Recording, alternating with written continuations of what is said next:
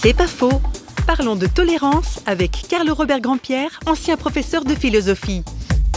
La difficulté de cette vertu de la tolérance, c'est qu'elle est animée principalement, je crois, par l'amour, la reconnaissance d'autrui, mais elle ne peut pas être totale ou sans limite.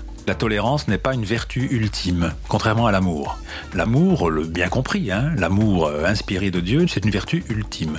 C'est ce que disait Augustin, quoi, quand il disait aime et fais ce que tu veux. Si ce que tu fais est vraiment inspiré par l'amour, alors il est bon. Mais la tolérance, non. Il est évident que, au nom de la tolérance, je peux pas laisser faire tout ce dont je suis témoin. Je peux pas être témoin d'une violence commise contre un faible sans lever le petit doigt. Donc, effectivement, la difficulté de cette notion, c'est que elle a un vecteur d'amour, mais qui doit en même temps rester vigilant, prudent et, et conscient d'une pesée d'intérêt entre l'exigence d'amour et puis l'exigence de justice. C'est pas faux, vous a été proposé par Parole.fm.